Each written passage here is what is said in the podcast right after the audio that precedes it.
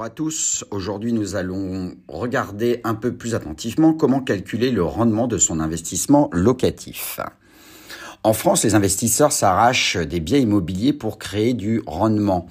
En effet, investir dans un bien immobilier dans le but de le louer présente des avantages considérables pour préparer judicieusement sa retraite. Néanmoins, avant d'investir, il est essentiel de calculer la rentabilité dite net-net de son futur investissement dans la pierre. Il faudra prendre en compte l'ensemble des charges et des frais associés au bien immobilier, ainsi que veiller à ne pas se faire détrousser par la patrouille fiscale. Je suis Bertrand Dubourg, je suis journaliste web économique pour rédactionfinancière.com.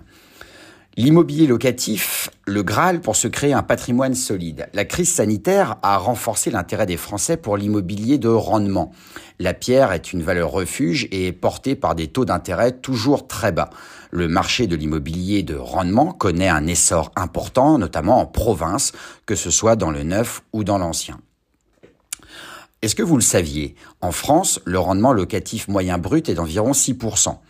En effet, la rentabilité locative est meilleure dans les grandes métropoles de province qu'à Paris, environ 7% contre 3,5% respectivement. Alors comment définir le rendement locatif? Le rendement locatif est le ratio qui mesure le loyer brut payé par le locataire par rapport au prix d'achat du bien concerné. Le rendement locatif s'exprime en pourcentage et se calcule sur une base annuelle. C'est ce qu'on appelle aussi la rentabilité locative. Le rendement locatif net en deux mots. Le rendement locatif net équivaut donc à la rentabilité d'un actif immobilier après avoir déduit les charges et les taxes. Alors comment calculer le rendement locatif brut? Le, rendement locatif brut est égal à 100 fois le loyer annuel divisé par le prix d'achat du bien. Comment calculer maintenant le rendement locatif net? Même opération, on va calculer 100 fois le loyer annuel et on va soustraire les charges non récupérables, la taxe foncière, les frais de gestion, les impôts, l'impôt sur la fortune immobilière, le cas échéant, sur le prix d'achat du bien. On va prendre maintenant un exemple de calcul de rendement brut. Si vous achetez un bien immobilier de 100 000 euros et que vous comptez percevoir un loyer de 700 euros, le rendement brut sera égal à 700 fois 12, soit 8400 euros qu'on multiplie par 100 et qu'on va diviser par 100 000 euros. Ça nous donnera 8,4% de rendement brut. Maintenant, comment calculer le rendement net avec un autre exemple? On va partir du même postulat. On achète un bien de 100 000 euros avec un loyer toujours de 700 euros. Pour euh, obtenir le rendement net, on va faire 700 fois 12 mois, soit 8400 euros.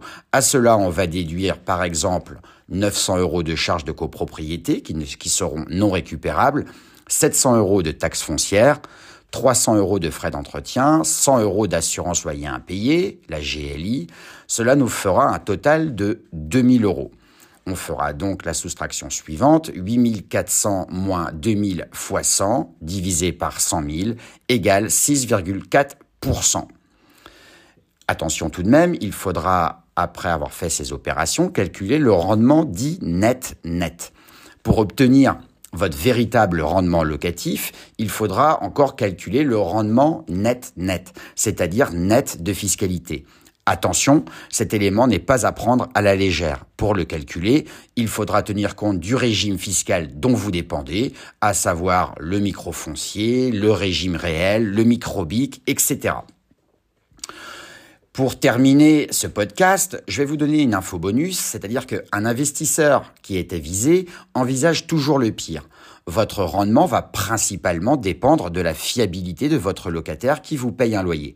En outre, il se peut que vous ayez des vacances locatives dans l'année, notamment si vous investissez dans des villes étudiantes. Mieux vaut donc anticiper deux mois de vacances locatives par an pour rester serein à l'heure de vos calculs. Optez donc pour une ville où la pression locative est forte, car vous aurez à rembourser un crédit immobilier à une banque qui, elle, n'aura pas d'état d'âme à vous réclamer vos mensualités de crédit. Voilà, je vous dis à bientôt pour un prochain podcast. Ciao ciao